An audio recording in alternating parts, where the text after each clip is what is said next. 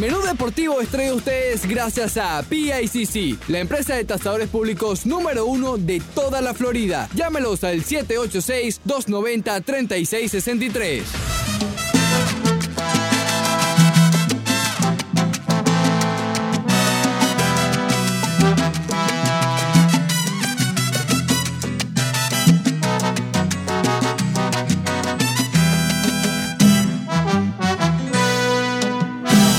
Ella vive contigo, es tu amiga, es tu mujer, es tu esposa y es tu amante.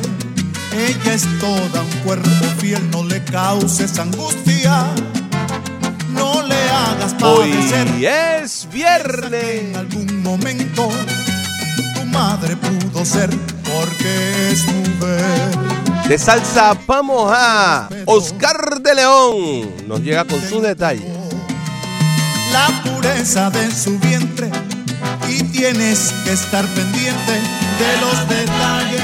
Y es un buen plan este fin de semana agarrar a tu señora, a tu novia y sacarla, llevarla al cine, comprarle un ramo de flores y todas las cosas que dice Oscar de León, esta canción que le encanta a las damas. Sácala, llévala al cine, cómprale un ramo de flores. Váyase, junto con Detalles, detalles y más detalles. De eso, de eso es la vida, de eso se trata la existencia. Así que ten tus detalles con tu pareja. Pero con mucha dulzura, porque ella merece, le gusta. Escuchas 990 y es bien Deportes Menú Deportivo. eran novios. La llevabas al comer Fernando Arreaza, un servidor Broderick Serpa, acompañados por Leandro Soto en los controles. Tu forma de ser. Y Ricardo Montes de Oca en todo lo que es la parte digital. Ahora no puedes cambiar Búscanos en las redes sociales como 990 y ESPN Deportes y te vamos a aparecer donde sea que nos busques. Ahí estamos.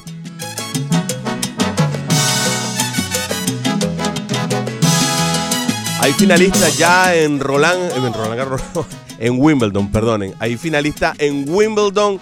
Ya el señor Novak Djokovic se aposenta en la final a la espera del ganador del mega encuentro entre Roger Federer y Rafael Nadal.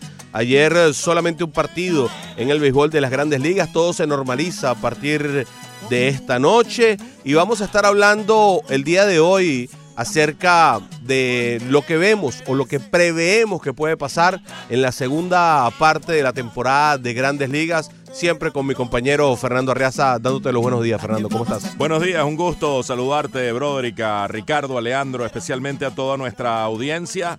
Sí, ya Novak Djokovic inscribió su nombre en la final de Wimbledon, buscando reeditar el título conseguido el año pasado, a la espera de ese match, que es eh, una batalla de esas épicas. La última vez que se enfrentaron fue uno de los mejores juegos, una de las mejores finales en la historia de, Wimbledon. La última vez que se enfrentaron en Wimbledon, aquel partido de 5 sets en 2008 que Nadal terminó ganándole en el quinto set a, a Federer, la final 9-7. Así que uno de los dos va a enfrentar a Djokovic. Yo creo que Djokovic le va a ganar a cualquiera de los dos que gane hoy en el segundo partido de la semifinal. De eso vamos a hablar más adelante, un poco con estadísticas a la mano y eh, cruces de matchups entre cada uno de ellos. Djokovic versus Nadal, Djokovic versus Federer, mm, Nadal Federer en la historia para que tengamos un poco de, de preview de ese partido que viene ahora.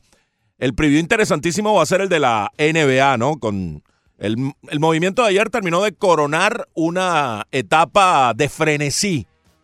Ese es un tema de Oscar de León también. con sí. frenesí. Frenesí absoluto, Ajá. desenfrenado, lo que ha sido esta etapa muerta de la NBA. Apenas terminó desde aquel domingo de locura, cuando hubo sopotoscientas transacciones. Han continuado y, y Wojciechowski las reseña todas. Es el primero que, que reseña absolutamente todos los movimientos. Qué caudal caballo. de información genera ese hombre. Pero ayer, bueno, la tapa del frasco, el cambio de Russell Westbrook desde Oklahoma City al equipo de los eh, Houston Rockets. Ahora hay duplas y en eso va nuestra encuesta.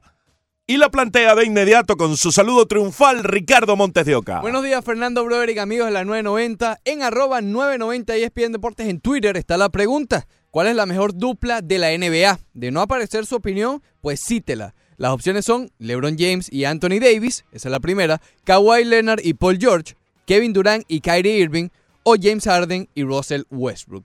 Arroba 990 ESPN Deportes, vaya bote y le da retweet. Pregunta difícil porque no los, no los hemos visto a casi ninguno, ¿no? Jugar con el otro. Eh, solamente tenemos Ah, una, de- bueno, tenemos una de las duplas que sí jugó juntos, aunque, aunque uno de ellos era banco, pero jugaron. Exacto. Jugaron, jugaron juntos y jugaron mucho tiempo en, en cancha. ¿Qué- ¿Cuál te parece a ti? Yo voté por la de Kawhi Leonard y Paul George. Creo que Kawhi eh, viene en su mejor momento, lo demostró con los Raptors, viene de ser el MVP de la final. Eh, no voy a decir que le dio solo el título a Toronto porque sería una injusticia con Pascal Siakam y con, eh, con, con el resto del equipo de, de Toronto, pero básicamente fue la cara de ese equipo, Sí. ¿no? Y Paul George, que viene a recibir votos para MVP y votos para el mejor jugador defensivo del año. Creo que ese, ese, esa dupla, por esas dos razones, es que me inclino por ellas como la mejor de la NBA. No se estorban entre ellos, además. No pareciera, no pareciera. Como tú dijiste, no lo hemos visto, Claro. pero en teoría no debería ser así. ¿Es Kawhi el mejor jugador de la NBA hoy? Actualmente yo tengo que decir que sí. ¿Te parece que sí? Sí, No sé si el año que viene eh, Antetokounmpo tome ese trono, porque yo creo que la cosa está entre ellos dos, ¿no? Pero- más, que, más que LeBron. Pero el hecho de que venga, sí, eh, es, es que me tengo que guiar por lo pronto, ¿no? Por lo que acaba de pasar. LeBron tuvo una temporada muy diezmada por las lesiones, no en los números, sino por la cantidad de juegos. Eh, y Kawhi viene de lo mismo, de llevar a Toronto a su primer título en la historia y de ser el MVP. Muy bien, vamos a escuchar eh, la opinión avesada, experta y sobre todo concienzuda del señor Leandro Soto. Muy buenos días, Broderick. ¿Qué Hello. tal? ¿Todo bien? ¿Cómo estás? ¿Tu, fi- eh, tu fin de semana cómo va a estar? no sé, pregúntale al señor. No tienes que saber, ya. Tienes que tener los planes listos. Yo no tengo ni Acuérdate idea. de los detalles. Eh, sí, Acuérdate va- de los sabes detalles, que va a llover, ¿no? Sí, sí, pero Sí. siempre se puede ser detallista con lluvia y todo. Eh, incluso con lluvia mucho más. Eh, no te voy a pasar el dato. Buenos días, Arriaza, ¿cómo está usted? Buen día, Leandro. Gusto en saludarte. ¿Cómo te va? Siempre Excelente. simpaticón, vale. Magnífico, genial, diría yo. Ricardo, ¿cómo estás tú? Bien. Excelente. Eh, yo me voy con Kawhi y George. Pienso que ellos dos querían jugar juntos y mm, voy a decirlo de esta manera, pero quizás no sea eh, eh, head on, ¿no? Eh, eh, darle en, en el clavo, pero pienso que esta es una dupla no forzada, una dupla que ellos dos quieren jugar juntos, ¿no? Ellos dos se pusieron de acuerdo para que así pudiesen llegar a los Clippers de Los Ángeles. Por otra parte, veo que la dupla de Davis y LeBron es un poco impuesta por lo que está tratando de hacer LeBron en el oeste. Así que me voy a quedar con la de Kawhi y George, secundando lo que ya mencionaba Ricardo. Y le agrego a que esta dupla eh, no es forzada. Ellos dos quieren jugar juntos. Muy bien. Yo no veo forzada la de LeBron Davis. No sé por qué es forzada. ¿Por qué lo dices así? Bueno, porque Creo que ninguna Ah, de y es la que más me gusta a mí. sí, y, y- y- Y se complementan perfectamente, Eh, y- Davis y, y LeBron. pero pienso que es forzada por ir a buscar el cambio por encima de todo, todo lo que tuvo que dar el equipo de Los Ángeles para poder conseguir a Anthony Davis. Anthony Davis que si esperabas un año posiblemente también lo podía firmar.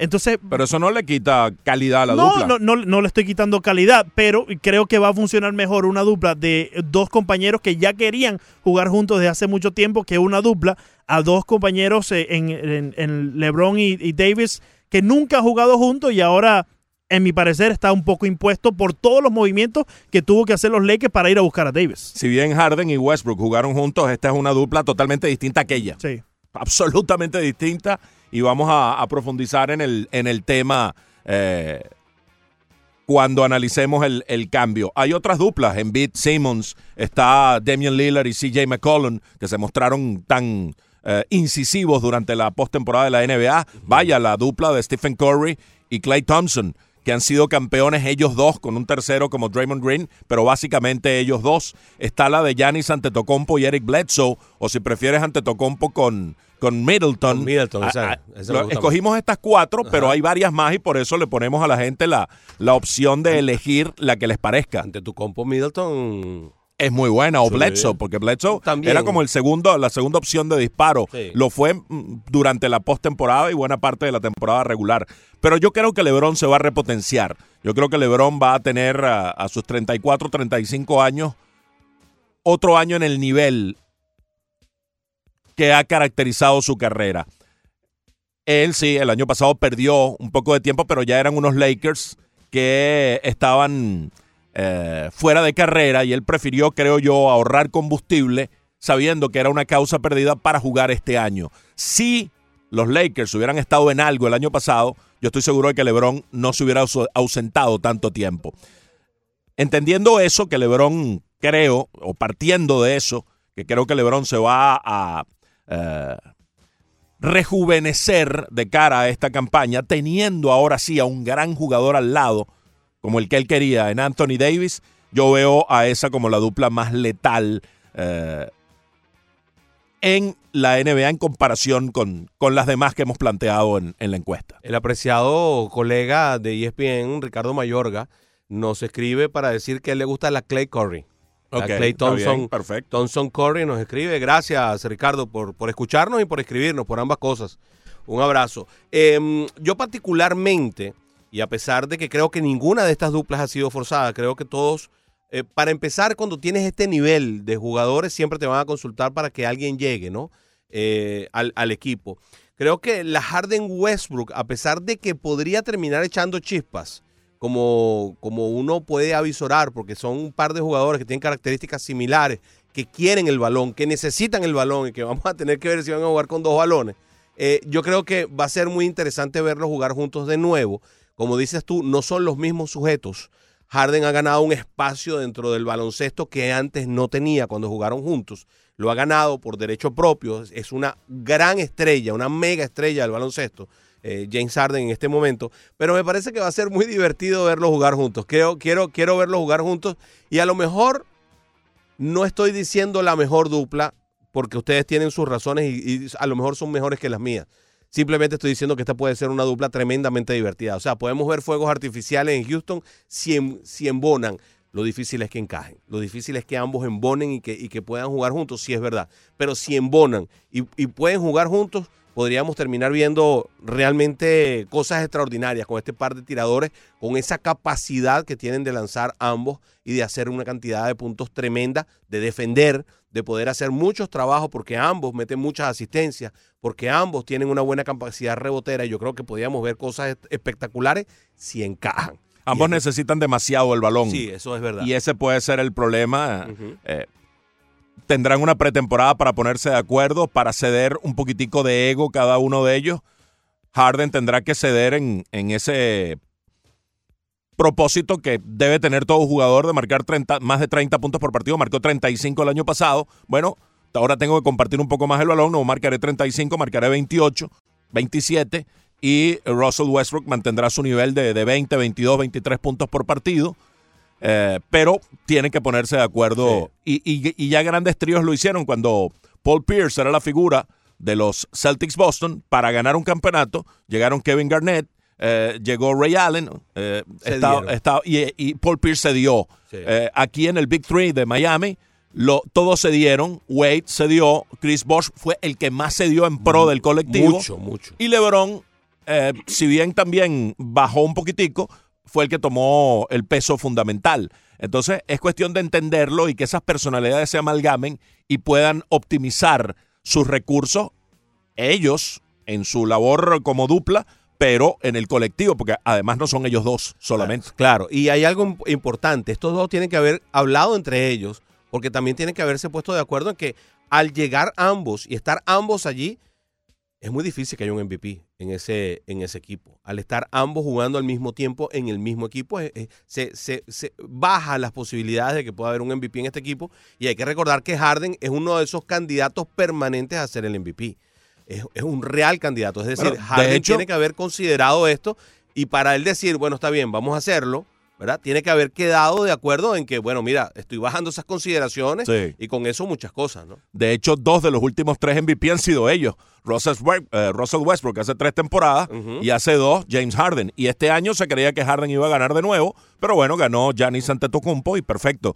Eh, lo merecía el griego. Yo creo que, yo creo que, que debió ser Harden, pero bueno, no, no puede uno criticar que se haya elegido a, a Antetokounmpo porque los méritos están allí a la vista. Pero el tiro de Harden cayó cerquita. Eso quiere decir que él, está en esa jugada. Así que bueno, vamos a ver que, cuáles son las cosas que suceden. Yo creo que esta pareja, si encaja, podría terminar siendo la pareja de las parejas.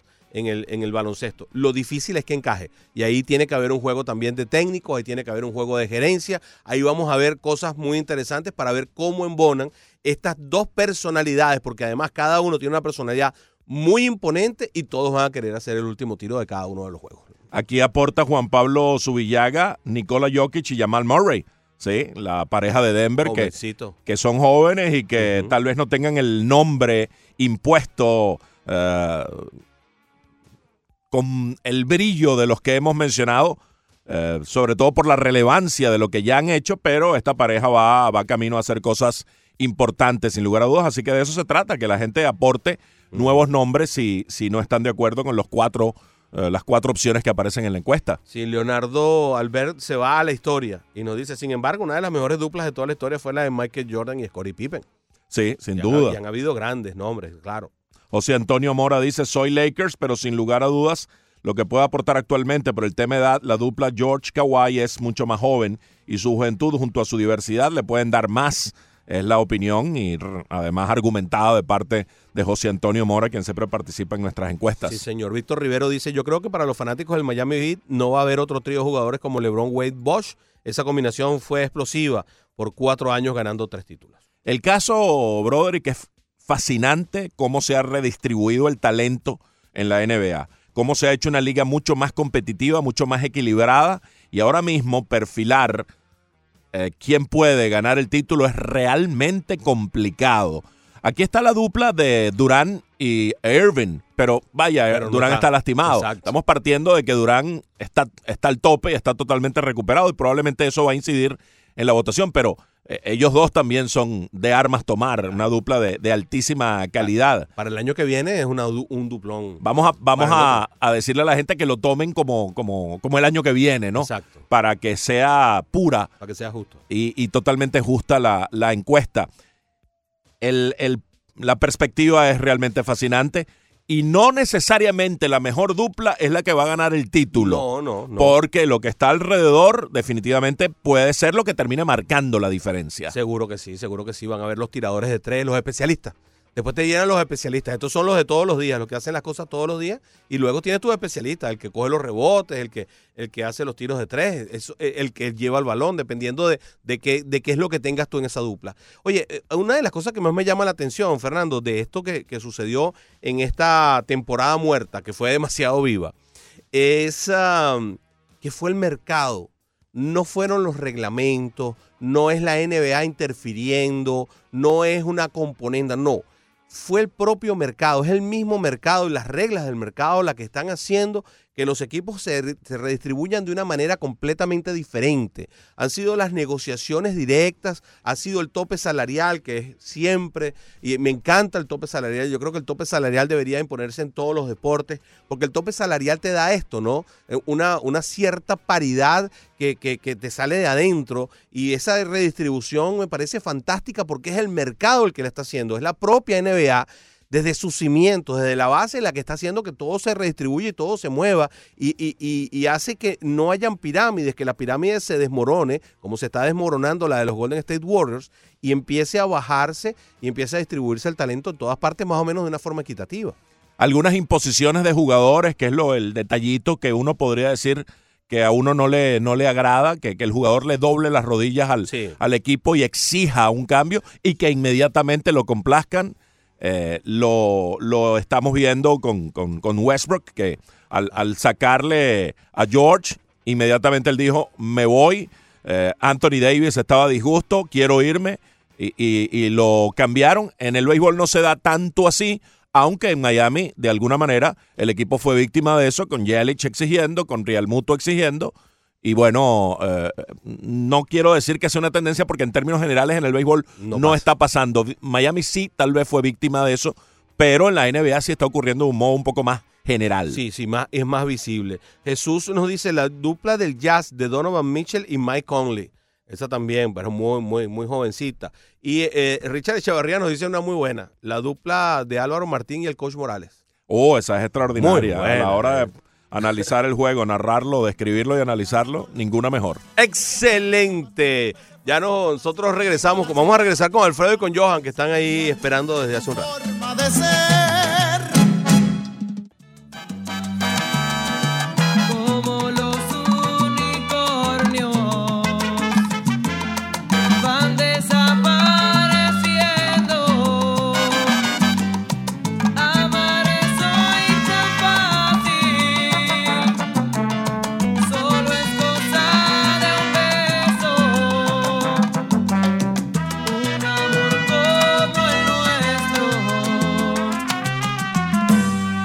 La salsa, Jerry Rivera. O el niño, el niño de la salsa. ¿El bebé? ¿Usted dice que el bebé? Muy bien.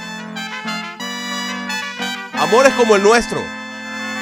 Cri, cri, criminal. Como el nuestro cada vez hay menos. Es un poco criminal, ¿tú crees? Sí. Bueno, Fernando. No está- hace falta que yo hable. Sí, No hace ¿no? falta. Con la Puro sonido. Si grabas suficientes cosas, de ahora en adelante habla por ti. Se saca un programa. Realmente nasty. Es nasty además la- por el tipo de canción, sí, yo diría. Como los unicornios. 786-801-5607, el teléfono para comunicarte con nosotros. Estás escuchando Menú Deportivo, Fernando Arriaza, Broderick Serpa, Leandro Soto, eh, Ricardo Montes de Oca, todos disponibles para ustedes a partir eh, de este momento para conversar, sobre todo con los dos que ya están en línea y tienen rato. Fernando, tenemos a Alfredo. Escuchemos a Alfredo y le damos la bienvenida. Alfredo, ¿qué tal? Eh, sí, buenos días, muchas gracias. Esto, una pareja muy mala para mí es la de Pat Riley y Eric Spolstra.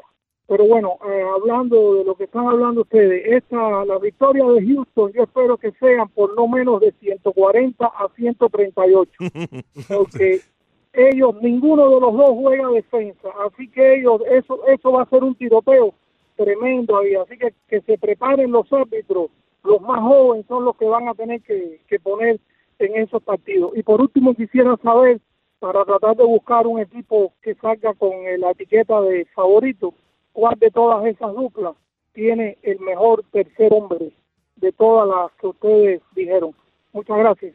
Interesante. ¿A ti? Eso es interesante, sí, ese tercer hombre que puede, el- que puede ser el, el- el factor diferenciador, ¿no? El factor desencadenante para que la dupla se potencie y sea el equipo, el colectivo, el que termine de, de prevalecer. Eh, en ese equipo de Houston van a tener que jugar defensa, redoblar sus esfuerzos defensivos. Clint Capella y PJ Tucker, que y sí Eric son Gordon, Eric Gordon. Eric Gordon tampoco juega mucha defensa. Eric Gordon es un triplero que es más triplero todavía que, que eh, o sea, es casi que como, como JJ Reddick. Sale a meter triple. Todavía es mejor que, que Reddick porque tiene eh, más tiempo de juego. Eh, pero Harden no defiende. Está reconocido No, no, y por eso ante Tocompo gana el más valioso, porque en los dos costados de la cancha, y allí es donde paso a entender por qué se lo dieron, aunque yo creo que igual hubiera votado por Harden, pero ante Tocompo en los dos costados de la cancha es una bestia. Sí, sí. Y Russell Westbrook no es tan débil defensivamente como Harden, pero tampoco defiende demasiado. Es un tipo sumamente atlético que roba muchos balones, Westbrook, y eso es parte de la defensa, el Claro. robar balones. No, y la mayoría de los rebotes que coge son rebotes defensivos también, eso es importante. Lo que pasa es que, bueno, uno minimiza la labor de Westbrook porque como mete tanto punto y hace tanta cosa hacia adelante y tiene tanto balón y requiere de tanto balón, uno tiende a minimizar un poco las cosas defensivas que hace, pero la gran mayoría de los rebotes que toma son rebotes defensivos. Y ese quinteto está bueno. Capela, Tucker, Harden, Gordon y Westbrook. Sí. Ese quinteto está bastante sólido Ahí- y tal vez el tercero eh, no es tan eh, brillante como podría estar, eh, no sé, Kuzma con, con los Lakers Exacto. como un número 3 que viene creciendo, que tal vez no tiene el nombre, Un talentazo además. pero tiene mucho talento. Eh, es interesante el planteamiento de Alfredo y vamos a, vamos a profundizar en ello en, en otra oportunidad porque hoy lo estamos dedicando más a las, a las duplas, que es, el, que es la encuesta del programa. que es el tema. Después podemos hacer uno que sea una encuesta cuál es el mejor tercer hombre de una dupla. Sí. A ver qué tal pasa. Johan, bienvenido, ¿cómo estás?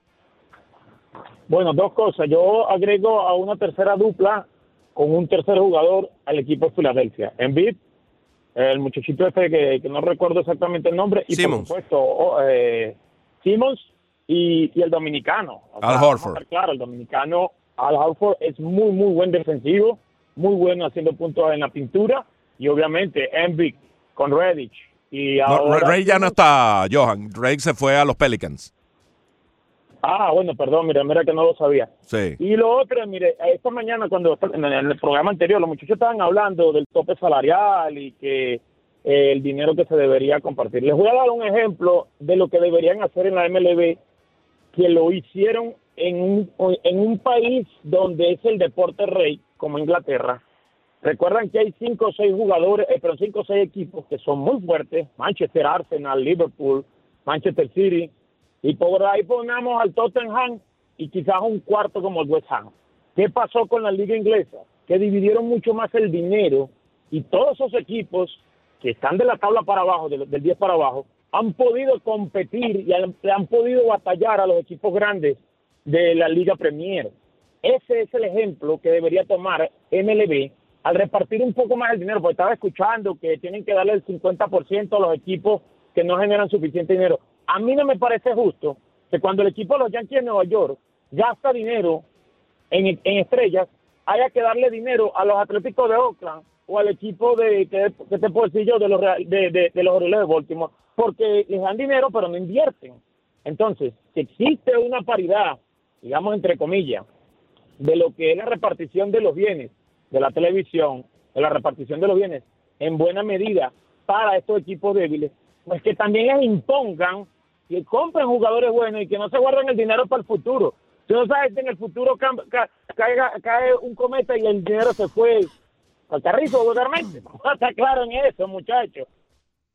Gracias, Gracias. Johan. Sí, eh, nada, nada se puede certificar ni escribir sobre piedra y muchas veces equipos que no, que no invierten en, en la reconstrucción o en, la, eh, o en el desarrollo de sus peloteros y que simplemente reciben lo que, lo que eh, generan las ganancias compartidas, termina resultando bastante injusto, que es el punto que, que toca Johan. Y ese quinteto de Filadelfia es bastante bueno. Sí. Ya no está Reddick, pero tienen un quinteto bastante sólido en eh, Joel Embiid como número 5, Al Horford como número 4, Tobias Harris, eh, Josh Richardson y Ben, Sim- eh, y ben Simmons. Ben Lo- Simmons, sí. Ese quinteto es muy, muy, muy sólido. Sí, sí, sí. eh, Ellos mm, perdieron un poco de veteranía al salir de Butler y Reddick, pero este, bueno, siguen teniendo a Ho- Horford les trae algo de veteranía y Richardson te trae más futuro, pues que es más o menos parejo con la edad del, del futuro que tú estás mm, que tú estás avisorando, que es un futuro con una realidad actual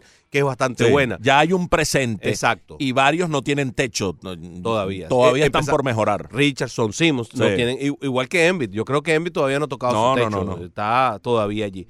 Interesante lo que nos escribe Gabriel Milanés. Dice, les pregunto, ¿sería el desmoronamiento de los Warriors lo que desencadena esta vorágine de cambios? Al darse cuenta muchos equipos que con los ajustes podrían ser contendientes después del día de hoy. ¿Quién se atreve a dar un solo favorito al título, por ejemplo? Sí, es interesante. Es posible que sea así, pues porque bueno, al acabarse ese reinado visual que tenían los, los, los Warriors, o sea, cuando tú avisorabas una campaña como la del año pasado y veías el equipo de los Warriors con ese quinteto Sí. que pusieron el año pasado, tú decías, bueno, ¿y ¿cómo compito yo aquí? ¿Qui- ¿Quién se iba a animar a, a tratar de competir con Claro. ese quinteto que se veía tan superior y que de hecho había dominado y dominó la liga? Cinco, ¿cuántas? Cinco finales consecutivas. Sí, sí, Eh, eh, los pisó, pisó la liga. Tuvo esa hegemonía y de pronto, como un castillo de naipes, cayeron varios. Se fue Durán, lesionado, que este año no va a ser factor. Está lesionado Thompson y solo podría jugar para allá para marzo. DeMarcus Cuidado Cousins. que eh, DeMarcus Cousins, se va- ah, ese es el tercero de los Lakers. Ese Cuidado, es el si, ese- de los Lakers, cuidado si los Lakers con ese número 3, no Kuzma, sino DeMarcus Cousins, el DeMarcus Cousins que conocíamos de los Pelicans, que ahora se reúnen, no, no solo se reúnen Harden y, y Westbrook, perdón, se reúnen también eh, DeMarcus Cousins y Anthony Davis ahora en el equipo de los Lakers junto a LeBron. Así que tal vez ese trío, respondiéndole a Alfredo que lo planteaba anteriormente, eh, cuidado si con ese me quedo así ahora a simple vista. Ese trío tiene un, un poder físico gigantesco. Sí. Como yo creo que no hay ningún otro trío en la NBA. Físicamente, LeBron, Davis y Cousins, vaya que, ¿dónde tú consigues tres hombres de, de esa, Sí. con esa, con esa, eh, ¿cómo se llama? Con, con ese poderío físico, esa potencia física, con esa fortaleza física en, en cualquier otro equipo. ¿Verdad que es difícil conseguir tres de, de ese, de esa envergadura, ¿eh? Si DeMarcus Cousins llega a recuperar el nivel en un 90%, los Lakers están en algo serio. En serio. Lo que Además, pasa es que hay la duda. Hay la duda a de que-. Tienes a Kuzma como número gran 4. talento. Tal vez no tengan tanta banca, pero bueno, eso lo pueden resolver de aquí a- al momento del inicio de la campaña. Hay que, hay que hacer un poquitico de historia, Broderick, y es interesante porque da tristeza lo que ha terminado pasando con el equipo del Thunder de Oklahoma City. Un equipo que se formó en base a buenas selecciones de draft. Un equipo que tuvo la visión de hacer buenas selecciones, a buenas, buenas escogencias, pero que no terminaron ganando un título. Jugaron solo una final cuando Durán alcanzó ya el tope y después se convirtió en, en la- una de las mega estrellas de la, de la NBA junto a Westbrook y junto a eh, el eh, camerunés, eh, ahora se me va el nombre, eh, que también fue drafteado por ellos y que fue drafteado el mismo año de Russell Westbrook. Bueno, el caso es que en, en 2007, vamos a hacer un poquitico de historia y ahí va a aparecer el nombre, el equipo de, de Oklahoma City, que, entonces era Seattle, ese fue el último año de los Supersónicos de Seattle, que a partir de año se mudan y van al Thunder de eh, eh, Oklahoma City. Ese año, el equipo de Portland toma Greg Oden. Como se sabe, Oden no llegó a ninguna parte. Y como número dos, el equipo de Oklahoma City tomó a Kevin Durant. En, en ese momento, repito, todavía era Supersónicos de Seattle, pero Durant nunca llegó a jugar con el uniforme de los Supersónicos, sino que ya a partir de su primer año era eh, pues parte insignia del de eh, el Thunder de Oklahoma City. Luego, eso estamos hablando de 2008, do- eh, de 2007. Pasamos a 2008. Allí la cuarta selección fue Russell Westbrook. La número uno fue Derrick Rose por parte de Chicago. Muy buena selección. Michael Beasley fue la número dos acá en Miami. Despuntaba, pero no llegó a ser lo que se pensaba. OJ Mayo fue la número tres de Minnesota. También despuntó, pero no llegó a ser lo que se pensaba. Y la número cuatro fue Russell Westbrook. Y el equipo de Oklahoma City tuvo la habilidad de dejar pasar a Kevin Love, a Danilo Ganilari, que venía con mucha fama desde Italia, a Eric Gordon, a Brook López, a varios jugadores que estaban allí en el radar y que sonaban mucho para ser, eh, para ser eh, tomados.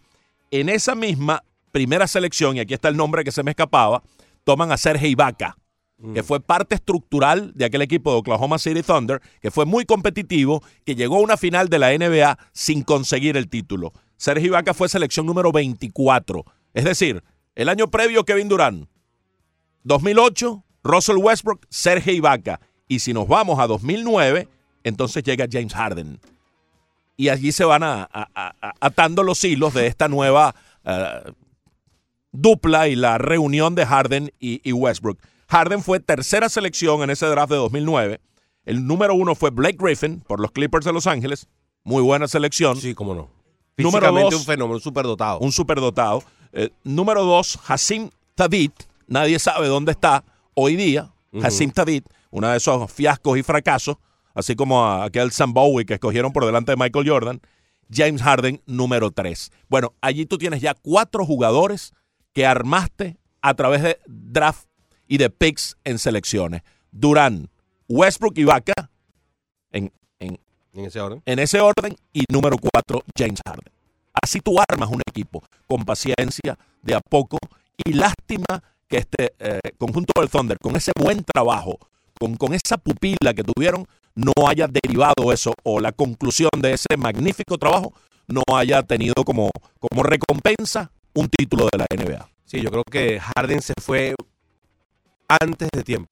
Creo que la salida de Harden de- del equipo de Oklahoma eh, no fue en el momento indicado. Creo que eh, lo perdieron. Creo que lo, dejaron ir antes de, de- de- de su momento y que ese y que ese equipo con Harden hubiera logrado ser una dinastía, hubiera podido haber sido un gran campeón, pero nunca fue ni siquiera titular en el equipo de uh, tenía muchos minutos, pero nunca fue titular en el equipo de los de los Oklahoma City Thunder, lamentablemente, ¿no? Porque después descubrimos cuando le dieron la titularidad que estaba en un nivel superlativo y que era una mega estrella del baloncesto.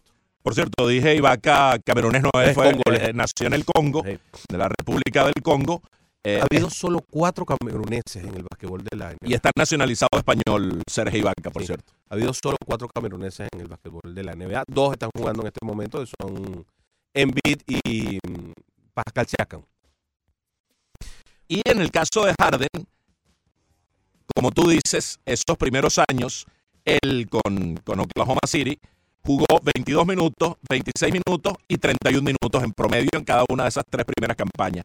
Ya en la tercera él perfilaba lo que iba a ser 16.8 puntos por partido, ya tenía más tiempo de juego, pero casi siempre venía desde la banca. Él termina de despegar a partir de la 2012-2013 con los Rockets de Houston. Y fíjate, cuando se habla de cómo van a compartir el balón, en las posesiones de balones, en la última temporada, en la más reciente, Harden fue el número uno, el que más tuvo posesión de balón. Ok.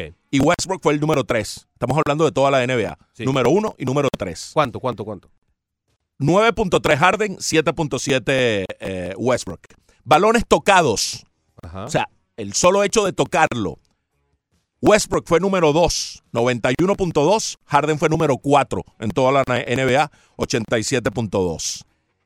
Los dos son grandes anotadores. Son los únicos, de hecho, que en los últimos cinco años han anotado más de 10.000 puntos. Westbrook, 10.025 puntos. Harden, 11.958 puntos. Tienen que jugar con dos balones. Ellos necesitan el balón, ciertamente. En su juego está tener el balón en las manos. Lo que pasa es que ellos también, cuando tienen el balón, su vocación es ofensiva, anotar.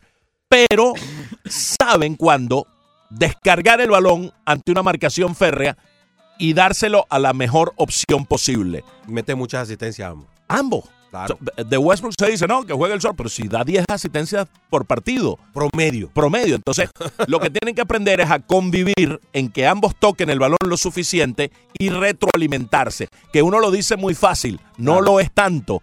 Pero si, como tú decías al principio, se pusieron de acuerdo y fue Harden el que motorizó el cambio, trae a Westbrook, no quiero a Paul, vamos a reorganizar esto, vamos a buscar un campeonato y con Westbrook lo podemos hacer. Entonces, ya en ese, desde ese punto de partida uno entiende que Harden estaría dispuesto a declinar algunas cosas. Sí, no, y es muy interesante porque el equipo contrario va a tener el grave problema de tener que doble marcar a uno de los dos. No lo puedes doble marcar a los dos al mismo tiempo. Y si tienen la capacidad y se ensambla el juego de manera tal de que puedan verlo, va a haber momentos en donde van a lanzar con mucha facilidad el otro, el que no está doble marcado, porque no lo puedes doble marcar a ambos.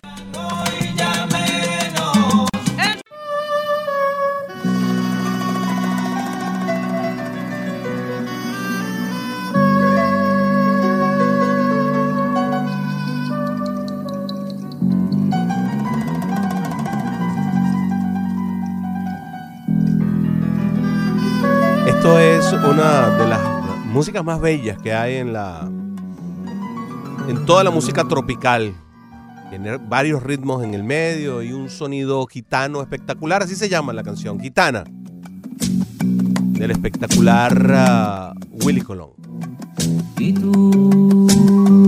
lee este papel, que sepas lo te ¿Te quiero. gusta, te gusta la canción, Leandro? Ah, sintiendo con la cabeza allí, diciendo que le, le- le llama la atención. Esa, esa canción en mi época de 18, 19 años la ponían a cada rato en todos los sitios nocturnos y, y- y todas las chicas no se- buscaban, busca- sí, buscaban que la sacaran a bailar. O sea, eh, eh, era, era una canción de chicas, les gustaba a las chicas bailarla. Y era algo sensacional realmente. Las cosas que hace Willy Colón con esta bellísima canción gitana, se las recomiendo para que la oigan con calma y la oigan completa. Fernando, tenemos a Charlie en línea, lo recibimos. Charlie, buenos días. Hey, muy buenos días, muchachos. Espero que tengan un fin- buen fin de semana. Igual. Y le deseo lo mejor. Está pasadito aquí en agua esto, pero bueno, Sí. ni modo, esa es la. Bueno, quiero, antes comenzar con el señor Arguiaza, que es de mi época, y no, siempre, como dicen, estamos cuadradas. ¿Tú sabes cuál película? te- Yo soy muy sentimental. ¿Sabes cuál película mejor también sentimiento? Y va- valga la redundancia, porque siempre es el mismo director, que es un tremendo director, Steven Spielberg eh, aquella, aquella película basada en la historia de los nazis, no sé si eso es basado en la vida real, esa parte de ese personaje, el actor es tremendo y uno de los favoritos míos también, Liam Neeson, que se llama la película Challenger Less, Mm. tremenda película, tal vez la otra semana usted tiene la tareita y se lo voy a agradecer, me habla más a fondo de ese actor. Liam Neeson, cómo no, magnífico actor. Sí, cuál fue la, cuál fue la, siempre hay una mo- película que lo lanza a la fama a un actor como, eh, por ejemplo, eh, Judy Foster con Al, Al Pacino, creo, no, como es con Robert De Niro en Taxi, que la lanza a la fama a Judy Foster. Bueno, no vamos a entrar en ese detalle porque nos vamos a alargar. Y gracias por escucharme. No, por Eh, una pregunta. Estoy alegre, usted sabe, nosotros y Ricardito debe estar contentos también con la adquisición de Griezmann, de Griezmann. Ojalá que todo salga bien. Pero mi pregunta es, ¿en qué posición va a ir él? Porque tenemos a Neymar, sería que Neymar iría, de nueve y este muchacho Grima iría, no sé, al lado derecho acompañ- y, al lado izquierdo siempre va a estar Jordi Alba. No, no entiendo cómo va a ser esa cuestión. Porque déjeme decirle que cuando adquirieron a Coutinho, nunca me gustó ese muchacho. Yo sé que hizo buen papel allá en, la liga inglesa, pero para lo que le pagaron, no, para mí, no era, ra- no, no, no valía ese precio. Y lo ha demostrado porque, como usted ve, cuando en las últimas etapas ya a finalizar la liga, lo abuchaban a este muchacho. Yo reconozco que es bueno, hizo buen papel en la Copa Conmebol, en la Copa América, pero no, me, no es de mi agrado. Y también Dembélé, que le pagaron tremenda fortuna y para mí tampoco no me gusta. Bueno, los escucho y que tengan un buen fin de semana. Gracias, Charlie, igualmente para, para ti. Sí, ese, ese esquema potencial, bueno, vamos a esperar a ver si se configura, si traen de vuelta a Neymar eh, el Barça, como se está especulando. Por lo pronto lo de Griezmann tiene sus obstáculos y- y su resistencia de parte del Atlético de Madrid, que ya habría advertido eh, que iba a haber acciones legales cuando comenzó a, asomarse la posibilidad de que Griezmann fichara con, con el Barça. Eh, incluso desde que comenzó la pretemporada, ellos citaron a Griezmann a la incorporación porque consideran que seguía perteneciendo al ah, cuadro eh, del Atlético de Madrid. Sí, hay una cantidad de futbolistas que están haciendo cosas que son bastante estúpidas, ¿no? Digámoslo desde ese punto de vista. No se incorporan, no hacen cosas. Neymar no, no está entrenando con el Paris Saint Germain. Él dijo que él se iba para el Barcelona. Así, así de simple. O sea, esto es eh, la, la tiranía de los, de, los, de los deportistas, lo que, lo que Sí. llaman ahora, ¿no? Les da una pataleta y hacen lo que les da la gana. Deport dice textualmente, Neymar tomó una inesperada decisión en medio de rumores rumbo al Barcelona. No se entrena con el Paris Saint Germain, solo piensa en el Barcelona y ah, dice que se, se prepara para lo que viene en, en España. Pero ¿qué es esto? O sea, ¿de dónde sale todo esto? Nosotros tenemos a, a nuestro querido amigo Roberto Antolín que desde España nos va a aclarar un poco este panorama porque... hay mucha gente haciendo cuentas, Roberto, diciendo que Neymar, que Griezmann, que todo el mundo ya está en el Barcelona, pero pareciera que el Atlético de Madrid en principio dice que eso no es tan así y no sé qué tanta razón tenga Depor en decir que Neymar ya decidió que está en el Barcelona por encima del Paris Saint Germain. Buenas, buenas tardes para ti. Hola, saludos allá en Miami. Eh, buenas tardes acá en, en España. Y bueno, sí, eh, tenemos aluvión de noticias en lo referente a nuestra liga y a nuestro fútbol. En primer lugar, el, el Barcelona anunció a Griezmann, eh, porque se hizo efectiva mediante su abogado el pago de la cláusula de rescisión, los 120 millones de dólares, porque su cláusula bajaba en el mes de junio, a partir del 1 de julio, de 200 millones de dólares a 120, y hoy Griezmann, mediante su abogado, pagó la cláusula de la Liga de Fútbol Profesional. ¿Qué ha ocurrido? Que en cuanto eso ha sucedido, el Atlético de Madrid ha emitido un duro comunicado en el cual dice que la cláusula de rescisión no es de 120 millones de dólares, sino de 200, porque acusa al Barcelona de haber negociado y firmado al jugador en el mes de marzo, donde la cláusula de rescisión del futbolista era de 200 millones de dólares, bajaba el 1 de julio. Con lo cual, ahora tenemos a un club como es el Barcelona que ha anunciado en redes sociales y en los diversos medios de comunicación el fichaje de forma oficial y a un Atlético de Madrid que ha emitido un comunicado a través de su página web en la que dice que de eso nada de nada y que el jugador les pertenece a ellos, a Atlético Madrid, y que le van a convocar para entrenar, mientras que en Barcelona se está hablando de que lo quieren presentar el domingo o el lunes. Mm. Esto es lo que sucede respecto al tema Griezmann. Respecto al tema Neymar, Neymar Jr. tiene muchas ganas de volver a jugar al Barcelona, sabe que se equivocó, se equivocó saliendo del Barcelona para intentar ser el futbolista franquicia que liderara un proyecto porque sabía que en el Real Madrid estaba Cristiano Ronaldo liderando ese equipo, en el Barcelona estaba Messi, él estaba detrás de la sombra de Messi y él quería tener su propio equipo. Se fue al Paris Saint-Germain para ser más futbolista, para ser reconocido mundialmente, para intentar ganar la Champions, él solo al frente del proyecto y ganar un balón de oro y ha fracasado. Ahora quiere volver bajo el ala de su amigo Leo Messi y Luis Suárez, pero se va a encontrar con diferentes problemas, que el Barcelona se está quedando sin dinero, ha tenido complicado fichar a Griezmann, ha tenido que buscar dinero. No sé si va a poder acometer la operación del señor Neymar. El jugador quiere venir, Bartomeu lo ha reconocido acá en España, que el jugador quiere venir, pero, pero el Barcelona no va a tener recursos económicos para afrontar esa operación. Quiere meter futbolistas, quiere que el, el Paris Saint Germain abrate esa operación. Lo bueno que tiene es que el Paris Saint Germain está deseando que Neymar Jr. salga de su equipo. El jeque ya le ha dado luz verde para que vuelva al Barcelona, pero les costó 200 millones de dólares, 220 millones de dólares fue lo que pagó el Paris Saint Germain al Barcelona por Neymar, rompió el mercado en ese momento y evidentemente no lo van a regalar, no lo van a regalar. Claro. El Barcelona tiene complicado sacar dinero. Vamos a ver qué sucede y, a- y para empezar a ver si consigue presentar a Griezmann el domingo o el lunes. Claro, claro, Roberto, porque la- las cuentas aquí no cuadran.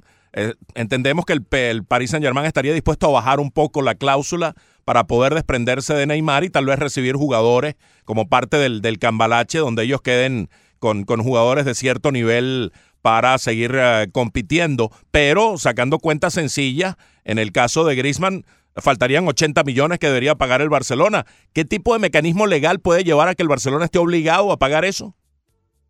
Bueno, el, Atlético de Madrid quería meter la operación de Griezmann a Semedo porque necesita un lateral derecho que compita con el colombiano Arias. Esta sería una de las fórmulas. El Barcelona se negó a dejar salir a Semedo, pero ahora, con este duro comunicado, quizás el Barcelona se vea obligado a llevar a su jugador Semedo en esa operación para que el Atlético de Madrid ceda en sus pretensiones, porque a día de hoy el Atlético de Madrid va a obligar a Griezmann a volver a los entrenamientos. Evidentemente Griezmann no quiere, porque su periodo de vacaciones, que era de 30 días, ya finalizó. Griezmann tiene que ir o al Atlético de Madrid o al Fútbol Club Barcelona, porque si no las consecuencias pueden ser terribles. La única manera de solventarlas es o con un jugador que le interesa al Atlético de Madrid, que sería mm, Semedo, el lateral derecho portugués, o pagar esos 80 millones de dólares, cosa que no es inviable porque si el Barcelona quiere acometer el fichaje de Neymar sería altamente improbable. Vamos a ver lo que sucede. Quizás sea una medida de presión del Atlético Madrid para negociar con Semedo.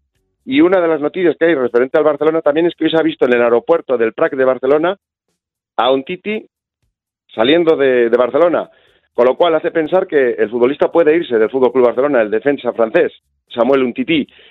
¿Por qué? Porque el lunes el Barcelona tiene que estar ya preparado para pasar revisiones médicas y comienza la pretemporada y hoy viernes su jugador se ha ido en el aeropuerto. Eh, hace pensar que, que, que Untiti puede salir eh, tras pasar algún club.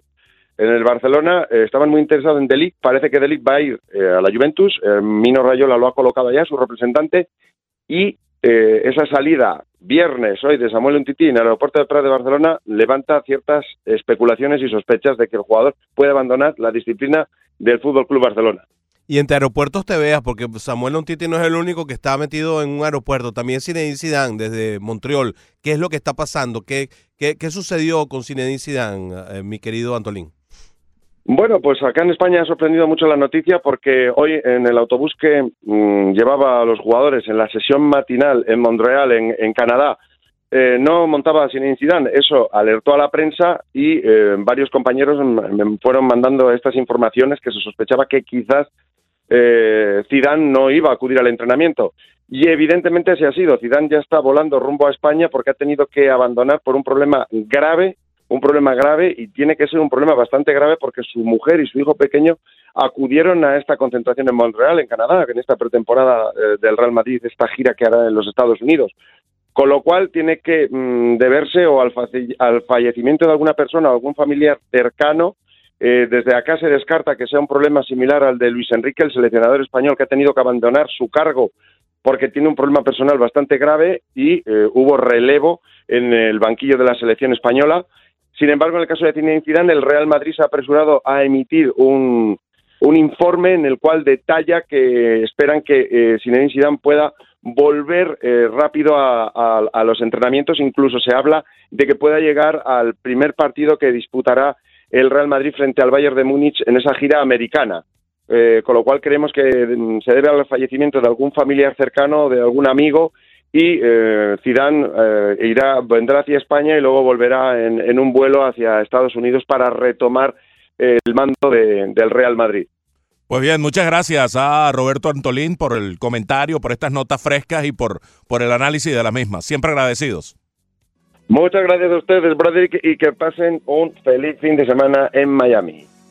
Porque sabes que te quiero, no trates de alabarme tú, pues lo mismo que te quiero, soy capaz hasta de odiarte yo. Bésame tú a mí, bésame igual que mi boca te besó. Dame el frenesí que mi locura te dio. ¿Quién si no fui yo pudo enseñarte el camino del amor? Muerta Claro.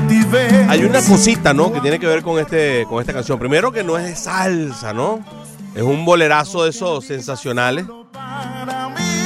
Pero a pesar de que se llama frenesí, no lo tiene. Está así muy rico, ¿no? Para que tu alma sea no más de mí. Bueno, cuando se ama con frenesí es muy rico. frenesí. Yo que soy un tipo romántico. Frenético eres. No, no. Frenesí y frenético. Sí, es una persona que tiene frenesí es un frenético. Esa locura de vivir y amar. Bésame con frenesí. Oscar de León, esa versión de Frenesí, tiene muchísimos cantantes. Hay muchísimos cantantes que han, que han interpretado ese bellísimo bolero que tiene después un movimiento más, ah, un poquito más sabroso. Eh, Frenesí, hablaba Fernando de lo que había sucedido en ese primer día de cambios en la NBA y fue realmente lo que sucedió, así como, como ahora mismo tenemos un frenesí beisbolero después de que se acabó el, el juego de estrellas y todo lo que tiene que ver con ese fin de semana. Ayer apenas un partido jugaba eh, el clásico de la, del estado de la, de la estrella solitaria. Eh, se jugaba ayer. Hoy las cosas vuelven a la normalidad. Volvemos a- al 100% del béisbol de grandes ligas y es un buen momento como para que nosotros nos sentemos un poco y veamos a ver qué preveemos que puede pasar en este béisbol de grandes ligas de aquí a lo que queda al final de la temporada. Es un ejercicio eh, entretenido, un ejercicio divertido, que podemos comenzar por la Liga Americana. ¿Y le parece si empezamos por el este de la Liga Americana? Con el equipo más ganador en la historia del béisbol, el equipo de los Yankees de Nueva York a la cabeza. Seis juegos y medio los Reyes de Tampa, nueve los Medias Rojas de Boston. Los Yankees tienen el mejor récord de la Liga Americana, 57 y 31. Lograron capear el temporal de tantas lesiones al principio. Se reagruparon aún en el reagrupamiento. Volvieron a surgir lesiones. Giancarlo Stanton está fuera de nuevo. Todavía hay algunos que no reaparecen. En el caso de Luis Severino y Delin Betances, que se ha venido retrasando y retrasando.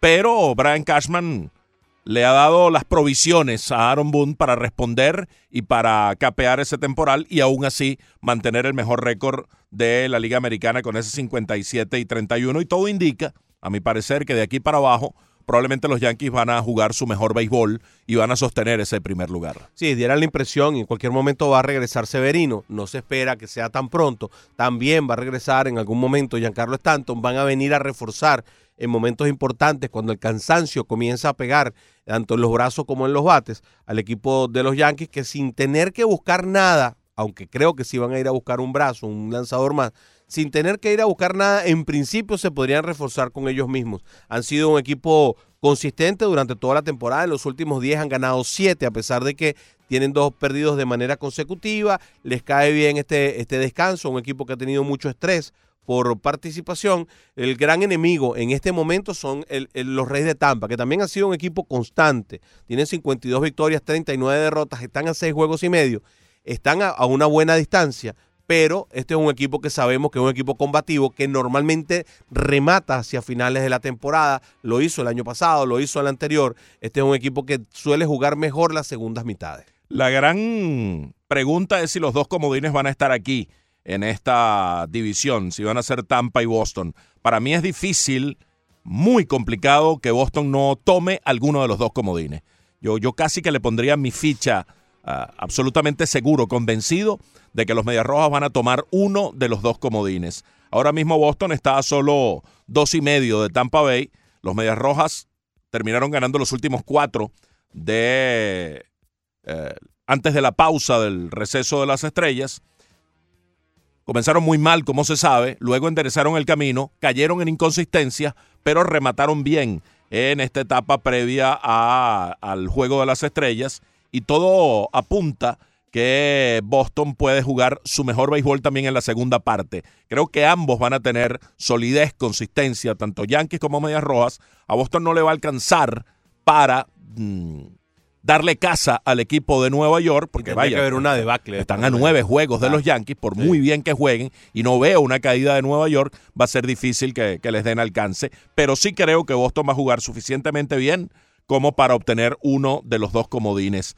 Eh, Tampa de por medio, bueno, vamos a ver, Tampa ahora mismo está enredado en el comodín y es de hecho el líder del comodín con medio juego sobre Cleveland, uno y medio eh, Oakland ante los indios. Sí, señora. Así que eh, realmente es sumamente interesante porque el, juego, el comodín, esta vez está muy discutido. En los segundos lugares, incluso los Rangers de Texas, que está ocupando el tercero de la división oeste, está metido, muy metido en la pelea, está muy, muy, muy cerquita. Eso está muy apretado. Los Twins de Minnesota, lo hablábamos ayer, pareciera que es un equipo que podría perder una mayor cantidad de partidos que lo que perdió en la primera parte. Eh, no sé si a los indios de Cleveland les dé para alcanzarlo, pero podría ser algo interesante que podría pasar en el centro de la liga eh, americana.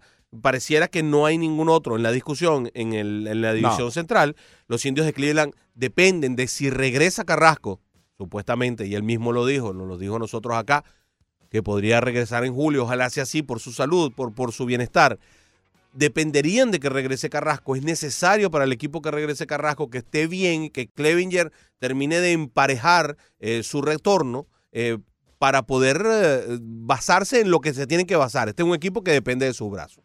Lo de Cleveland es interesante. ¿Y qué camino van a tomar?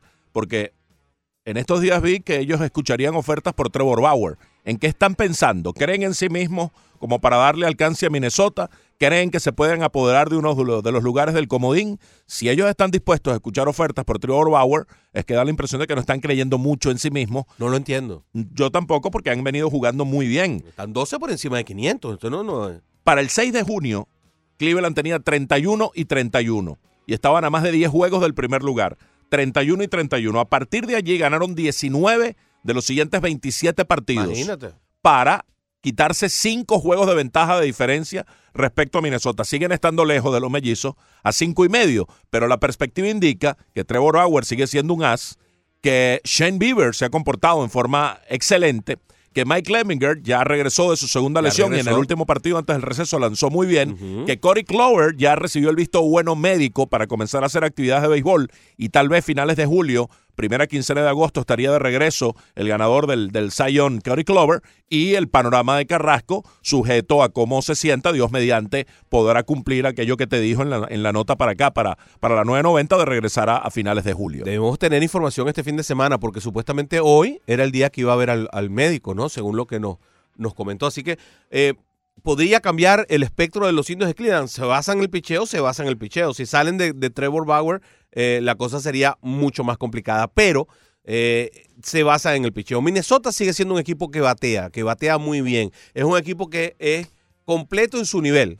Eh, no sé si, si esa es una buena explicación, pero creo que esa es la frase que mejor lo define. Es un equipo completo que puede hacer todo en el béisbol, pero en su nivel. Ellos no están en el nivel superlativo de otros equipos están en la liga, pero en su nivel son un equipo que tiene todas las herramientas para poder eh, batallar partido por partido. Vamos a ver si les alcanza para eh, terminar siendo el equipo campeón de la división central. Ellos tienen ahora mismo en la lista de, de lesionados a Diego Dorisi, que fue uno de los principales lanzadores en la primera parte. La lesión es menor, es un tema de ampolla. Se cree que va a estar listo para el próximo turno en la rotación. Hay que ver cómo siguen manejando su, su nivel de juego Michael Pineda y Martín Pérez, que tuvieron algunas inconsistencias. Martín Pérez comenzó muy bien, después decayó un poquitico. Pineda más bien pareciera que viene creciendo. Y el caso del, del hombre que es el as de la rotación, José Berríos. ¿Por qué hablo del picheo? Porque este equipo no hay dudas de que va a seguir bateando, de que tiene la estructura. Con Nelson Cruz saludable como el verdadero slugger de esa alineación, van a seguir produciendo carrera. Entonces, si el picheo responde medianamente y tienen un as como Berríos y tienen otros cuatro abridores perfectamente capacitados para, para eh, generar el buen balance entre esos dos factores, ofensiva-picheo, va a ser difícil que a los mellizos les den alcance los indios de Cleveland. En el oeste, los Astros de Houston son los líderes a 7, están los Atléticos de Oakland y los Rangers a 8. ¿Cuál es lo interesante? ¿Qué es lo interesante de esto? Que tanto los Atléticos de Oakland como los Rangers de Texas, a pesar de tener una buena distancia con respecto al líder divisional, están muy bien metidos en lo que al comodín se refiere. Todavía no hablemos de comodín, vamos a irnos un momento a hablar sobre estos Astros de Houston que necesitan el regreso de Carlos Correa de la lista de lesionados para poder volver a estabilizar ese infield. Eh, no ha bajado la calidad. Evidentemente Alex Bregman puede jugar el shortstop. Julie Gurriel ha sido un tercera base, puede jugar en tercera base, pero este equipo es mucho mejor con Carlos Correa en el campo corto y con Alex Bregman en la antesala para poder dejar que Julie Gurriel, que tiene años encima, este, pueda jugar en la inicial, también ser eh, bateador designado en, en algunos momentos. Hay que ver si Joan Álvarez, eh, Jordan, perdón, dije Joan, ¿verdad? Jordan, Jordan Álvarez eh, retoma ese inicio de, de su estadía en las grandes ligas o si va a ser el bateador del bajón que está teniendo en este momento antes del juego de estrellas. Todas estas son las pequeñas incógnitas de un equipo que es un equipo que realmente cumple con todas las indicaciones. Brad Peacock está listo para regresar, no va a haber ningún problema, es el otro que está allí en la lista de lesionados y también está el cubano Aledmis Díaz que quizás vaya un poquito más lejos. Ya Correa está intensificando su rehabilitación y probablemente en una semana, brevemente, estará de vuelta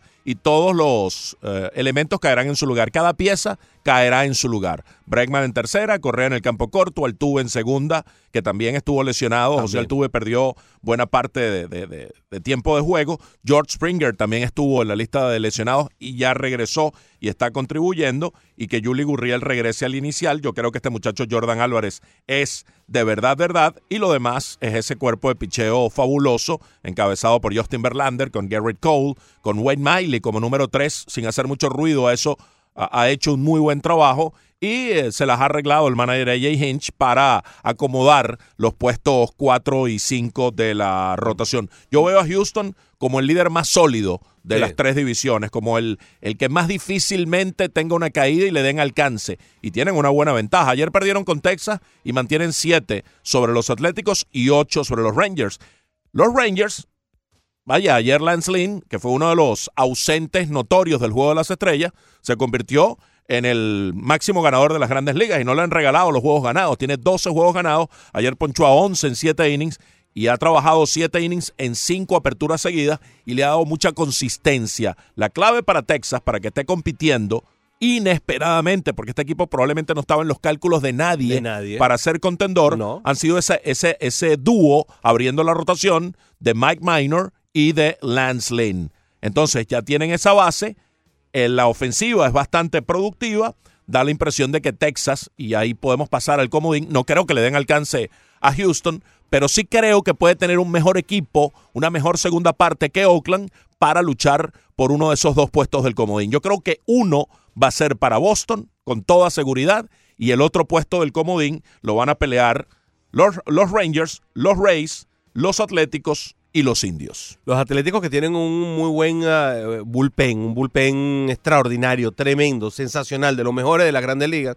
pero que no es así su rotación, que con Fires siendo el número uno de la rotación, pareciera que no da para lo suficiente como para poder ser el, el equipo realmente eh, eh, dominante en un momento determinado, tanto de la carrera por el comodín como por la carrera eh, por, la, por la división. Es un equipo que tiene capacidad para batear, batea muy bien, encabezado por Chris Davis, pero ahí está también Chapman, está Olson, tiene un equipo que puede batear, que tiene, eh, que sobre todo defensivamente es extraordinario, con un Marco Semien que es muy bueno, con un Ramón Laureano que ha tenido las jugadas más excitantes defensivas del, béisbol en, los, en las últimas semanas, los últimos meses, eh, todo el béisbol, pero diera la impresión de que no es suficiente como para poder ser dominante. Tampa Bay es, eh, tiene el primer comodín, tiene más medio juego, eso quiere decir que tiene medio juego de ventaja sobre el segundo, es lo que, lo que quiere decir. Y uno Los- y medio sobre el tercero. Correcto. O sea, sería, eh, Dos. serían dos sobre el tercero. Exacto, serían dos para salir, para Sí. salir del comodín.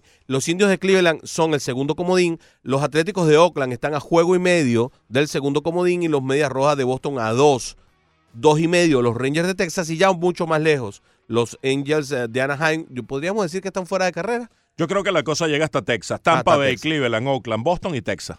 Creo que es, es probable que llegue solamente hasta allí. Así que esos son los equipos, así está la liga americana. ¿A quién ves tú en los dos comodines?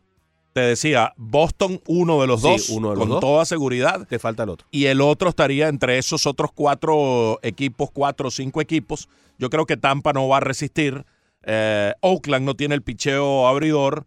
Me parece que Texas, con esa dupla de Lini y, y de Mike Minor, eh, pueden meterse en el, en el segundo comodín y ver qué hace Cleveland. Si Cleveland logra recuperar a Clover, si Dios mediante Carrasco puede retornar y tienen otra vez ese quinteto abridor, oye, eh, Cuidado, no, no se puede descuidar a. Cleveland. Yo no creo que les dé para alcanzar a Minnesota, pero para meterse en el comodín, pero no sé qué dirección está pensando la, la gente de Cleveland. Mm, hay duda. Y no sé si, digamos, si este supuesto rumor de, de ellos estar escuchando ofertas por Bauer es rigurosamente cierto. Pero cuando suenan esas cosas, y el equipo de Cleveland desde el principio de la campaña ha estado pensando que va a cambiar a Clover, Uno que de va a cambiar a, Bauer, Bauer. que va, incluso Carrasco también estuvo sonando. Carrasco en- estuvo sonando para los Yankees de Nueva York. entonces, creen en sí mismos, creen que pueden hacer una carrera como le hace dos, tres años cuando jugaron la Serie Mundial contra los Cachorros. No estoy muy seguro de que estén convencidos ellos de que pueden hacerlo. A mí me gusta el equipo de los Rays eh, de Tampa para ser uno de los comodines y creo que los indios de Cleveland podrían ser el segundo o los Twins de Minnesota. Vamos a ver qué es lo que pasa. Estoy dejando por fuera al campeón del mundo, así que es un riesgo eh, grandísimo. ¿Nos vamos a la Liga Nacional o dejamos eh, la Liga Nacional para...? Podemos iniciarla, quedan un par de minutos. ¿Me parece muy Oh. bien? Ok. O, Bueno. tenemos, o, o hacemos las llamadas primero. Ah, bueno, vamos a tener, no, no había visto que teníamos un par de llamadas. Tenemos a Castillo en línea, vamos a escuchar a Castillo. Bienvenido. Aló, Castillo. Leandro, ¿qué pasa? Bueno, Castillo creo que no... Aló. Ajá, ¿cómo está, está, Castillo? ¿Cómo te va? Castillo, ¿cómo está? Eh, estoy Aquiles. Ah, Aquiles. Ah, Aló. Aquiles, ¿cómo Esto es culpa va? de Leandro. Aló, Aquiles, buenas disculpa. tardes. ¿Cómo están, chicos? Sí, es Leandro. Leandro, Leandro. siempre me hace eso. Siempre, caramba. bueno, siempre escuchando a los chicos aquí sabiendo cómo ah, muy bien, trabajando. Mm. Solo quería ponerle tres puntos, tal vez me podían hacer una, una comentario. Eh, he tratado de comunicarme con ustedes, obviamente las líneas están ocupadas. Ah, uno de los comentarios es eh, a referente a las bolas, las bolas que, las pelotas, ¿no? Que dicen que un pitcher dijo de que ah, cree que son alteradas o no. Sí, Verlander. Eh, un punto, un punto. Tengo, tengo entendido de que las bolas son metidas a un humidificador cuando juegan en, juegan en Colorado. Sí. sí. Pues, ok, ok. Ese es, quiero saber si eso es un mito, es verdad o qué es, porque si es así, entonces las bolas son alteradas. Ese es un punto. El otro punto, eh, ¿creen que en la segunda mitad los Marlins tengan que deshacerse de, de pro- buenos prospectos para buscar ofensiva? Ah, y el tercer punto sería, ¿saben que yo estoy de acuerdo que no se haya realizado el deal con los hits? El, ese muchacho que iban a traer de los hits, que venía de, de, de California. Sí. Y los hits tienen algún prospecto que sea un segundo Dwayne Wayne para el futuro. O, gracias, los escucho por la radio. Gracias. Eh, Aquiles por la llamada. Fueron, fueron varias notas. Sí. Sí, lo del humificador es una manera de alterar la pelota, Existe. pero reglamentada por MLB. Fue algo aprobado, avalado a la vista de todo el mundo para que el Coors Field no fuera ese paraíso de bateadores que, que igual sigue siendo, pero no tanto, no tanto como antes. Los D-backs en, en el 2017 también lo hicieron. Tienen un, un humidificador de pelotas. Em, lo plantearon a partir del inicio de la temporada del 2017 para que no hubiera problemas con lo que tenía que ver con lo que se hablaba con respecto a las pelotas, sobre todo para los lanzadores. Eso es para emparejar el peso de la pelota con respecto al peso de la pelota, o sea, para el vuelo de la pelota en otros estadios. No es, no es para dar ventajas a los lanzadores en No, el no, estadio. Donde Es producto de la altura de Denver, donde la, las condiciones atmosféricas facilitan un mejor vuelo de la pelota. Y respecto a Wade, Wade es uno cada mucho tiempo. Oh, Ese es el tipo de jugador que, que- que te aparece una vez en, en generaciones. No sé, yo no creo que el Miami tenga ahora a un jugador que tenga esa perspectiva de Dwayne Wade. Ojalá este muchacho Tyler Herro sea, sea, un, un fenómeno. No, no creo que llegue a tener el nivel de, de Wade. De, de todas las formas, de todas formas, yo estoy completamente de acuerdo contigo. No me gustaba ese cambio. Se, se estaba hipotecando demasiado. Era demasiado lo que estaban pidiendo por Wade.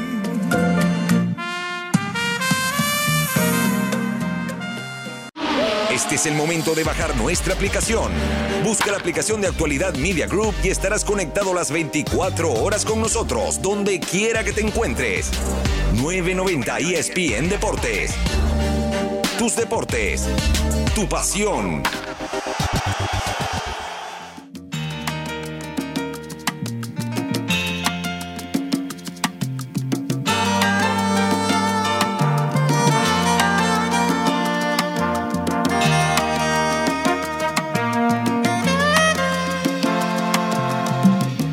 Tiene la magia de un instante de amor.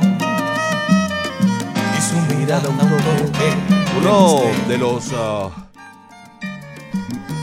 mejores intérpretes de la salsa de los últimos 20 años, Gilberto Santa Rosa, el caballero de la salsa, nos habla de la conciencia. La conciencia me dice que no la debo querer. Y el corazón me grita La conciencia conciencia, Fernando, los Bravos de Atlanta de lo mucho que se le ha acercado al equipo de los Nacionales de Washington, que viene en un rush tremendo durante las últimas semanas y que ya están a seis juegos de distancia. Fíjate que hay, hay equipos que uno dice, este no va a alcanzar porque está a seis juegos, ¿no? Como el caso de Cleveland. Eh, parece lejos seis juegos, pero eh, aquí parece que las distancias se acortan gravemente, por el contrario, y que el equipo de los Nacionales de Washington sí podría darle casa a los Bravos de Atlanta. Estaban demasiado lejos en un momento dado lo- los, nacionales para el 23 de mayo. Tenían marca de 19 y 31. Es decir, 12 juegos por debajo de 500. 19 y 31. Pero desde esa fecha, del 24 de mayo en adelante, ganaron 28 de 39 días- desafíos para acercarse a esos seis juegos. Luce sólido Atlanta.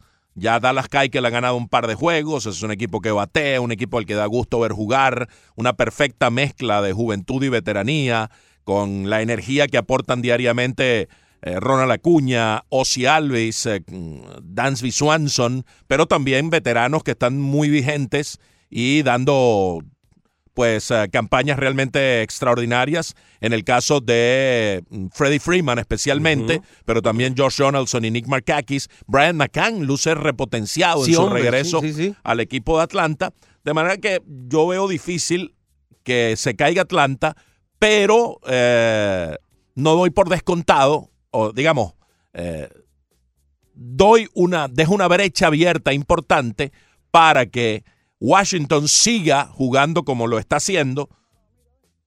A Max Scherzer se le olvidó lo que es perder. Tiene siete victorias seguidas. A Aníbal Sánchez se le olvidó lo que es perder. Tiene cinco victorias seguidas. Eh, Patrick Corbin ha estado lanzando muy bien también su última salida. Solo ha permitido tres carreras en sus últimas 28 entradas con 35 ponches. Stephen Strasburg ha ganado siete de sus últimas ocho decisiones. Y este cuarteto perfectamente puede seguir haciendo eso. Sí. Regresó Tria Turner, Juan Soto está en un buen año, regresó Ryan Zimmerman, se está combinando con Matt Adams. eh, hay, hay como pensar que Washington va a mantener este repunte. Además, los muchachos. También creo firmemente que Filadelfia va a reaccionar. Que esta Filadelfia que, que vimos eh, dando tumbos en la última quincena, tres semanas antes del Juego de las Estrellas, va a solventar sus inconvenientes y va a regresar a la pelea, va a reaccionar. De manera que yo creo que va a haber una pelea de aquí al final en esta división muy interesante entre esos tres equipos, con todo y que va a ser difícil quitarse de encima, tanto para Phillies como para Nacionales, los seis juegos de diferencia que hay. Sí, eh, Juan Soto y Víctor Robles son dos de las muy buenas razones del por qué los nacionales de Washington eh, pueden estar allí en la, en la contienda. ¿Qué- ¿Cuál es el problema de los nacionales? El bullpen. Trajeron algunos nombres que no ayudan mucho. No, ya Johnny Venters está de nuevo en lista de lesionados. Se, vol- sí, se volvió a, a- a caer en la Ojalá lista no de sea otra vez la Tomillón, porque no han querido decir de qué se trata la, la- la nueva lesión. Ya tiene tres encima. Pero Fernando Rodney ha estado haciendo un buen trabajo. Un poquito mejor, sí. Sí. Vamos a ver qué es lo que sucede, porque el bullpen es una de las cosas que mejor se puede reforzar antes de la fecha de cierre del 31 de julio, porque hay mucho, mucho, mucho eh, relevista que puede estar disponible de los equipos que no van a contender. Vamos a ver qué tal lo hace el equipo de los Nacionales de Washington, que como decimos está seis juegos por debajo de los Bravos de Atlanta. Los Bravos de Atlanta sigue siendo el líder divisional, jugaron para 6 y 4 en los últimos 10, los Nacionales jugaron para 8 y 2. Y ese es un problema común, el del relevo, para Atlanta y para Filadelfia. No es exclusivo de, de Washington, es un problema de los tres. El que sepa resolverlo mejor, el que tenga una gerencia más sagaz, que encuentre a las dos piezas o a la pieza que estabilice ese bullpen, probablemente va a, ser el que tenga pues la última palabra en lo que respecta a cómo queden las posiciones. Nos vamos al centro y ahí están los cachorros de Chicago liderando, pero apenas medio juego de diferencia hay con los cerveceros de Milwaukee. Aquí tiene chance absolutamente todo el mundo, porque hasta los rojos de Cincinnati en este momento se encuentran apenas a cuatro juegos y medio. Aquí cualquier resbalón te caes y caes muy lejos. Y cualquier gran momento te potencia y te potencia mucho. Del primero al último, cuatro y medio de ventaja. Solamente, Como, tú solamente. dices. Eh, todo esto indica, primero, que la división no ha sido, no ha sido competitiva. Porque el hecho de que el líder pues tenga apenas cuatro o cinco juegos sobre 500 Sí, sí, deja saber que no ha habido un gran desempeño. Luego, que de sostenerse esta tendencia, aquí la única oportunidad de pasar a la postemporada es ganando la división. Sí. Aquí no hay chance de que alguno sea el comodín como están las cosas. Y entonces, eh, todo el mundo tiene chance, pero si ganan la división. Bueno, aunque los cerveceros de Milwaukee en este momento están metidos en la pelea por el, por el comodín. En este instante, los cerveceros de Milwaukee están medio juego del segundo y a un juego del primero. Así de cerca está el comodín en la Liga Nacional, eh, que lo vamos a ver dentro de un rato. Pero aquí diera la impresión, a mí me diera la impresión de que los cerveceros de Milwaukee, que han tenido algunos problemas ofensivos, sobre todo porque Jesús Aguilar no ha sido Jesús Aguilar del año pasado y lo necesitan en el corazón ofensivo del, del team, eh, va a, a- al final va a terminar matando a los cachorros de Chicago. Vamos a ver qué es lo que pasa. Me diera esa impresión. Los cachorros han estado fabricando muchas, muchas más carreras, han estado haciendo un mejor trabajo desde el punto de vista de la producción ofensiva, pero el equipo de los cerveceros de Milwaukee podía tener esa reacción poderosa, potente, para poder cerrar la temporada. Me parece que están mejor preparados.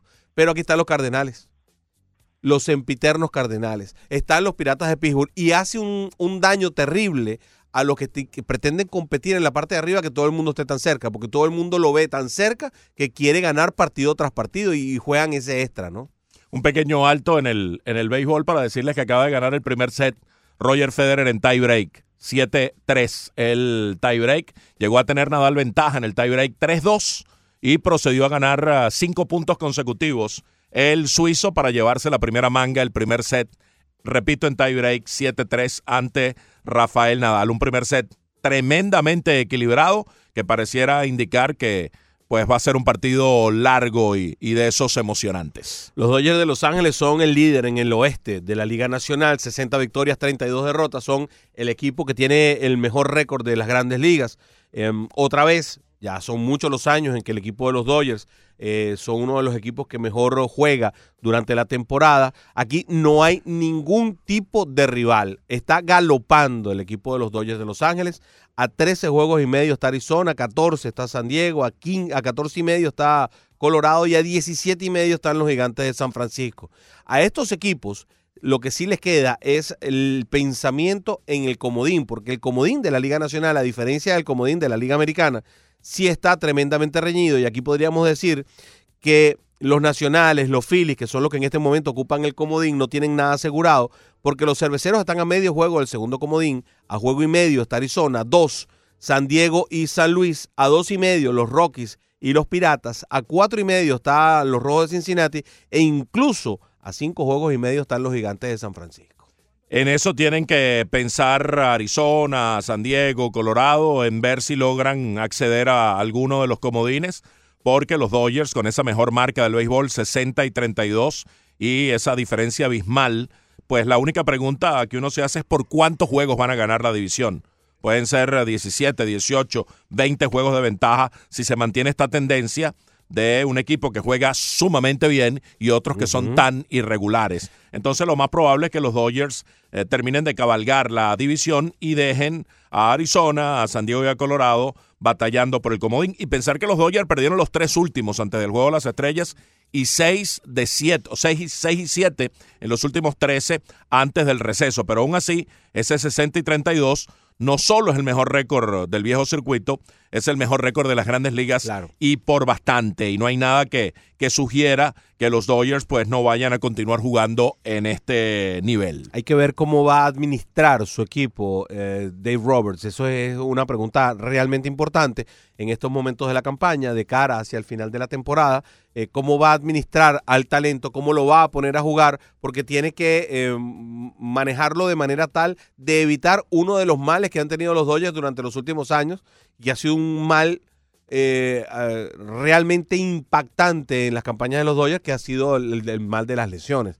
Eh, ellos han tenido serios problemas, este año no, y por eso se han mantenido allí y por eso tienen el mejor récord de las grandes ligas. Ya Corey Seager fue reactivado, va a reaparecer en el juego de hoy, el campo corto titular de este conjunto, pero es que ocurren lesiones y pareciera que no resienten, que eh, mantienen el nivel de juego aun cuando puedan perder a jugadores importantes. Ahora mismo Rich Hill está fuera, que se supone que es el segundo abridor, está fuera y va a estar fuera por bastante tiempo, pero tienen a un Hinjin Ryu impresionante, a un Clayton Kershaw que ya no lanza con el nivel de dominio de antes, pero sigue siendo un pitcher realmente confiable, a un Walker Bueller que sigue creciendo y que es uno de los talentos emergentes en el mundo de las grandes ligas, y una ofensiva realmente demoledora, donde pareciera que hay un héroe distinto cada día, claro, encabezada por quien es el principal candidato al más valioso en el caso de Cody Bellinger. Sí, señor. Y bueno, con jugadores que tienen habilidad para poder estar en, en, varias posiciones. Ahora mismo Joe Peterson anda jugando en la primera base.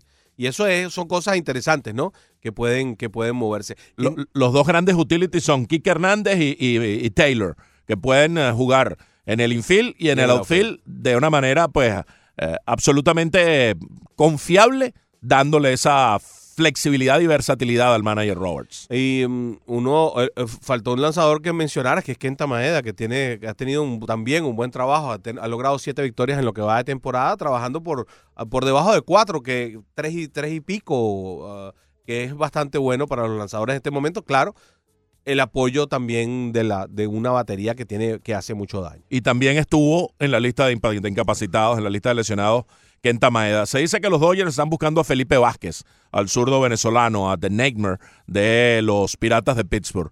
Eh, Pittsburgh ha colocado un precio muy, muy alto. Ha dicho el gerente de los Piratas que ellos creen que están para competir y que parte de esas aspiraciones para competir es teniendo a Felipe Vázquez como su cerrador. Pero, vaya, si hay una propuesta de esas eh, jugosas de un par de prospectos de alto nivel y los Dodgers tienen unas granjas inagotables, pues entonces, eh, vaya, si se logran hacer de un zurdo como el venezolano para que le prepare el camino o para que alterne con Kenley Jansen en las postrimerías del partido, allí pasan a tener un bullpen casi, casi tan, tan bueno o tan sólido como el de los Yankees. Sí, pues además tienen a Joe Kelly, además tienen a Baez, tienen a Floro, eh, Julio Urias para que le vaya más largo. Es un equipo que tiene en el bullpen tiene bastante talento también que explotar. Ah, bueno, hay que ver cómo Robert maneja eso. Ese, esa es una de las preguntas. No, Roberts en temporada regular tiene el sistema. Sí. Tiene el sistema, el equipo gana, el equipo le juega, optimiza los resultados, eh, tiene lesiones y sabe solventarlas. El problema viene después en la postemporada, donde dirige demasiada, de manera demasiado mecánica, eh, demasiado preso de Sobre- estadística. Sobredirige porque Y bueno, vienen los problemas. Yo creo que sí, el año pasado era difícil que ganara porque Boston era superior, pero hace dos años creo que sí, que con una mejor dirección, mm, tal vez los Dodgers hubieran podido eh, superar a los Astros de Houston. Pero bueno, esa es una asignatura pendiente de Roberts y todo indica que los Dodgers van a su tercera serie mundial consecutiva.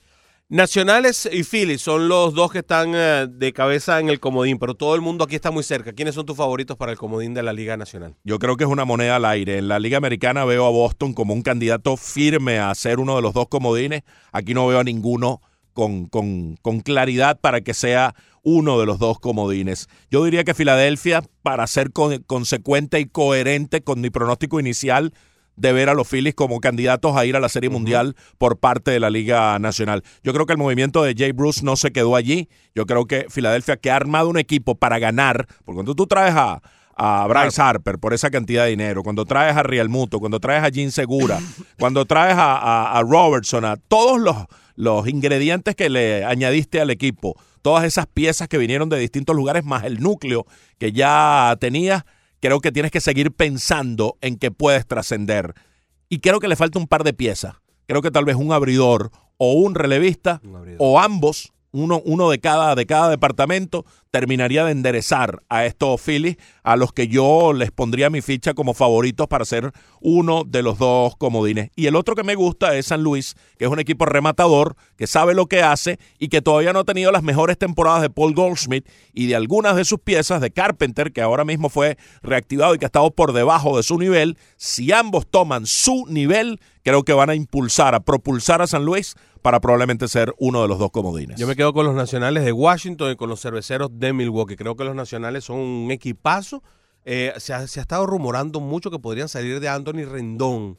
En estos momentos, a mitad de campaña, ellos están peleando y creo que van a estar metidos en la eso- cuestión y sigue el rumor y sigue el rumor y, y- y lo siguen mencionando. Los que, Yo los- lo último que escuché es que están replanteando negociaciones para una extensión. Claro, ojalá, No, no ojalá lo tiene hagan. sentido ni salir de él ni salir de Scherzer, como en algún momento se dijo cuando tenían 19 y 32. Pero cuando tenías 19 y 32, ahora que estás metido de lleno en carrera, yo creo que ambos deberían ser intocables y pensar en retener a Rendón para unos cuantos años más. Todo el resto de la vida. Los nacionales de Washington para mí, entonces sí, los cerveceros de Milwaukee son los comodines.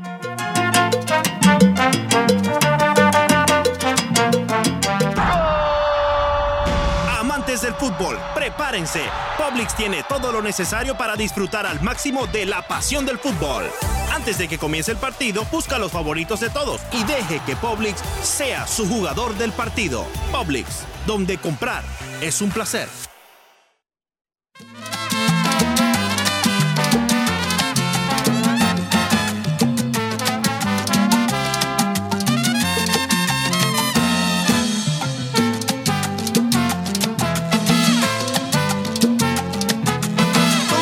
Son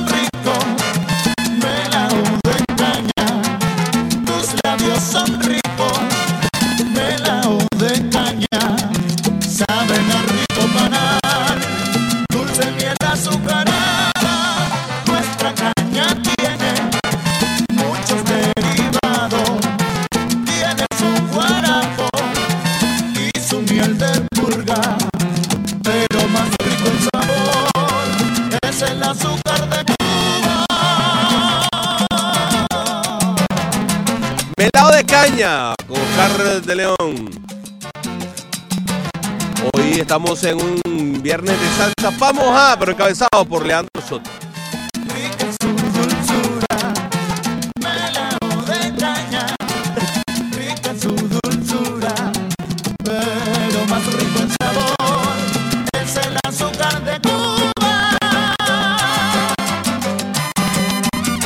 Bien, están ah, de verdad que batiéndose Nadal y Federer en una partida tremendamente pareja. Hemos visto una cantidad de deuce bien importantes. Ahora mismo están en deuce en el segundo eh, game del... ¿Perdón? Segundo set, sí. Sí, en el segundo, segundo game del segundo set. Ha levantado dos breakpoints eh, Federer. Nadal ya ganó el primer game del segundo set y está buscando afanosamente romperle el servicio para tomar ventaja 2-0 en el segundo set. Ahora tiene ventaja el eh, suizo. Ya esta mañana, más temprano, ganó Novak Djokovic sobre Roberto Bautista Gut, 6-2, 4-6, 6-3, 6-2.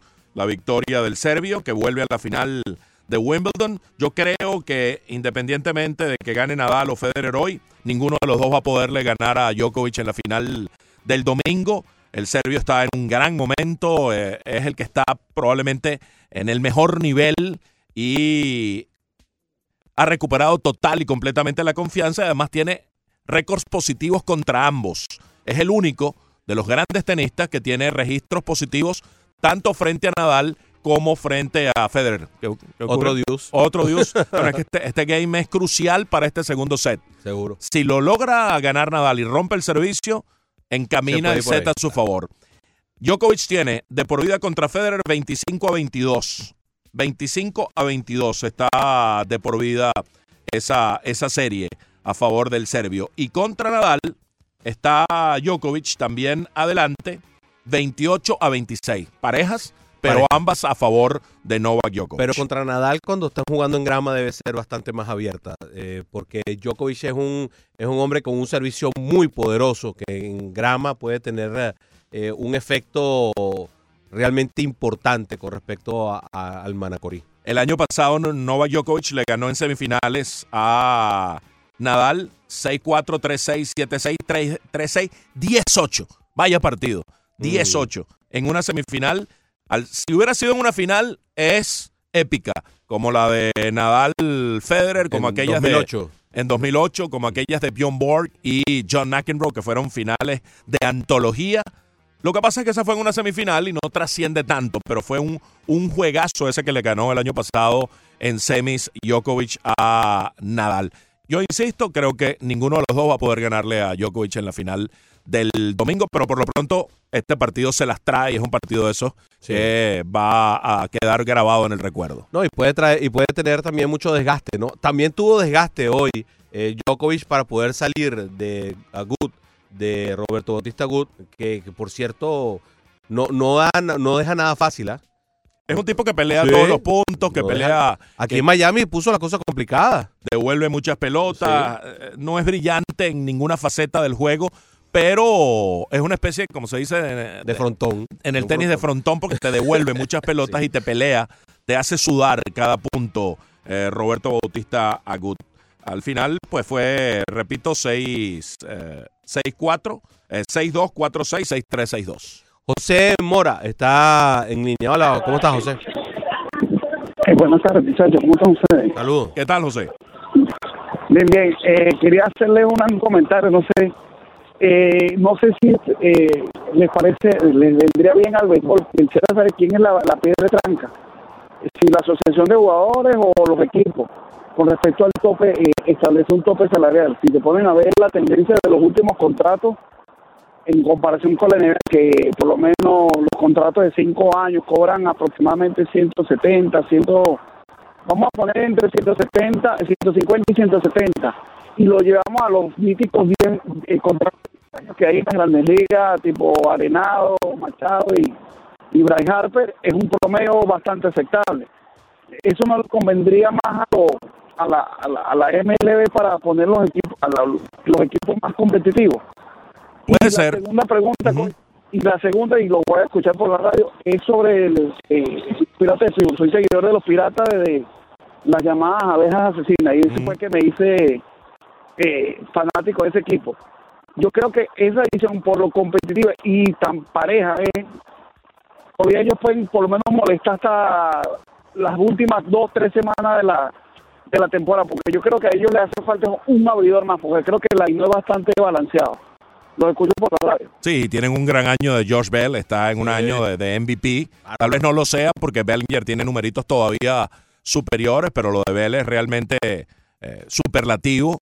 Eh, Todd Williams ya regresó, que es uno de los abridores. Chris Archer no termina de ser ese as de, de rotación.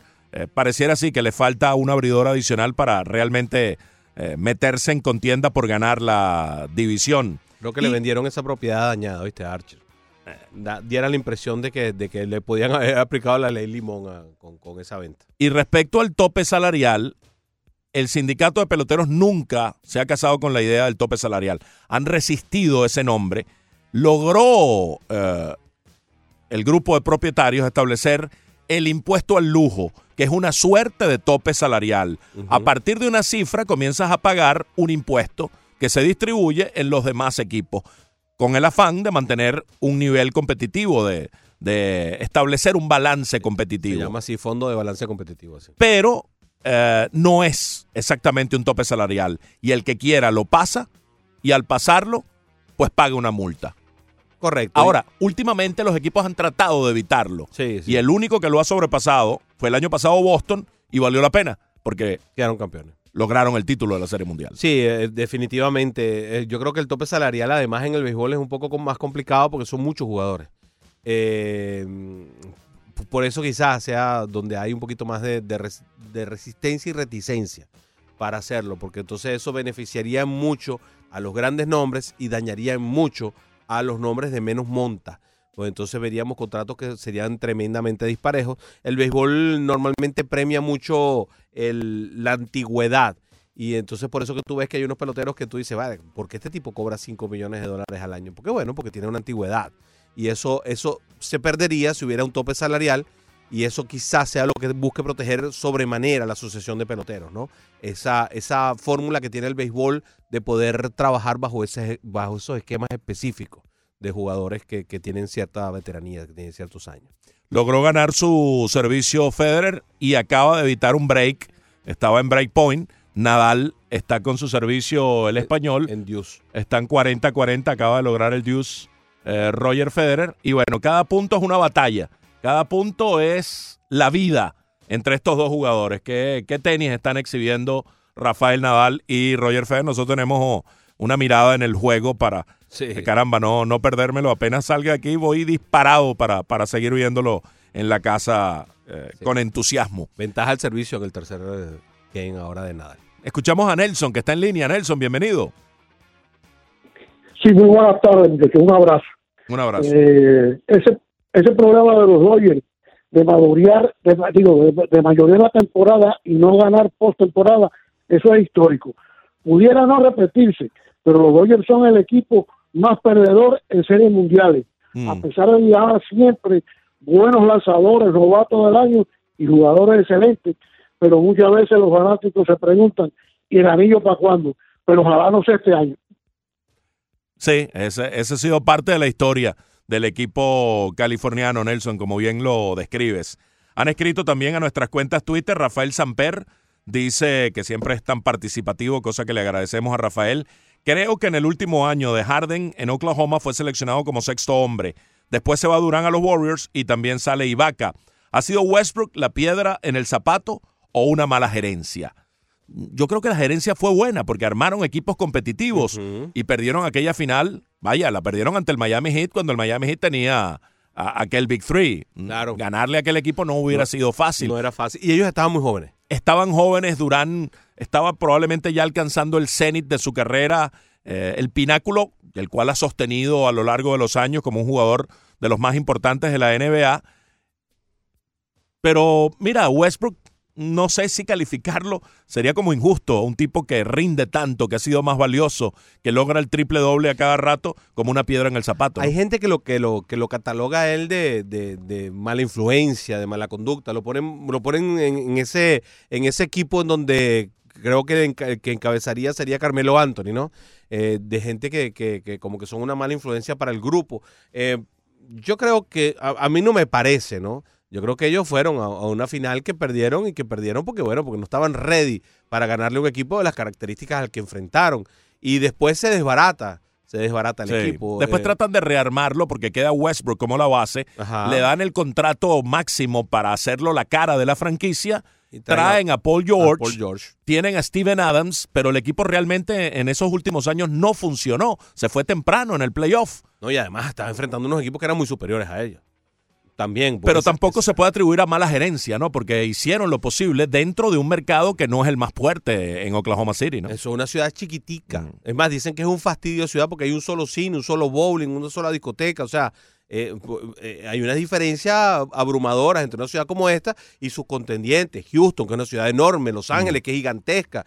Eh, vaya, a- a- también hay que ponerlo todo quizá en una, en una perspectiva, ¿no? Para poder evaluar y poder ser justos con un hombre que tiene triple, doble de promedio en, en una temporada, dos años consecutivos. O sea, eh, eh, es, realmente imponente, ¿no? Sí, eso es palabras mayores. Las cosas que está haciendo.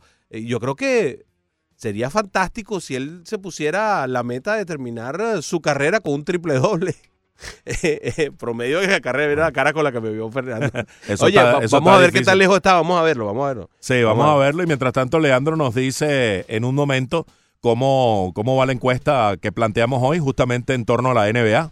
Aquí la tenemos ya en arroba 990 ESPN Deportes, Menú Deportivo, Arreaza Ortega y Béisbólogo preguntan, ¿cuál es la mejor dupla de la NBA? De no aparecer su opción, cítela. Un 12% votado por Kawhi eh, Leonard y Paul y George. Paul George, ¿correcto? Sí. Sí, Paul George. Un 16% votado por la de Harden y la de Westbrook. 22% Durant y Irving. Y un 50% se está yendo con la LeBron Davis, que tanto a mí no me gustó. Bueno, opinaron contrario a ti, Leandro. Sí, de, eso se trata la diversidad. De eso se trata. eh, Eh, es lejos, es lejos, es lejos el que la tiene. Tiene 23 puntos por partido, 7 rebotes por partido y cuatro- eh, 8.4 asistencias por encuentro. Yo creo que ni que promedie triple doble el resto de su carrera Sí. logra llevar los números de, asistencias y- Claro. y, rebotes. Es que vaya, es que hacerlo dos años consecutivos, dos años es una proeza ya. Es una cosa, lo había hecho Oscar Robertson allá en los 60 como la única vez en la historia de la NBA promediar para triple doble. Entonces, eh, sí, a veces es injusto porque el tipo no es simpático, porque es desagradable con los medios, porque Aunque se vi viste una feo. propaganda por ahí en estos días. Oye, lo vi en una propaganda precisamente de ropa. Sí, Sí, Caramba. sí, sí. ¿No te gusta cómo se viste? A mí me parece que se viste espantoso. Nos tenemos que No es de mi gusto al menos.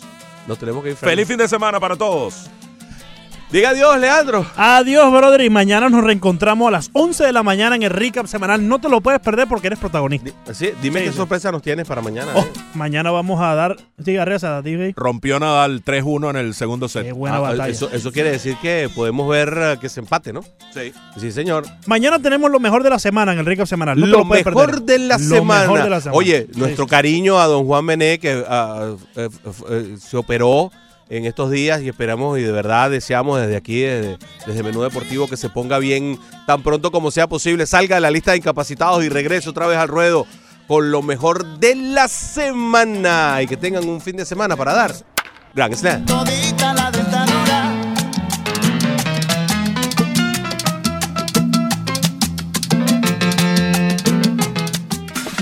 Deportivo es traído a ustedes gracias a PICC, la empresa de tasadores públicos número uno de toda la Florida. Llámelos al 786-290-3663.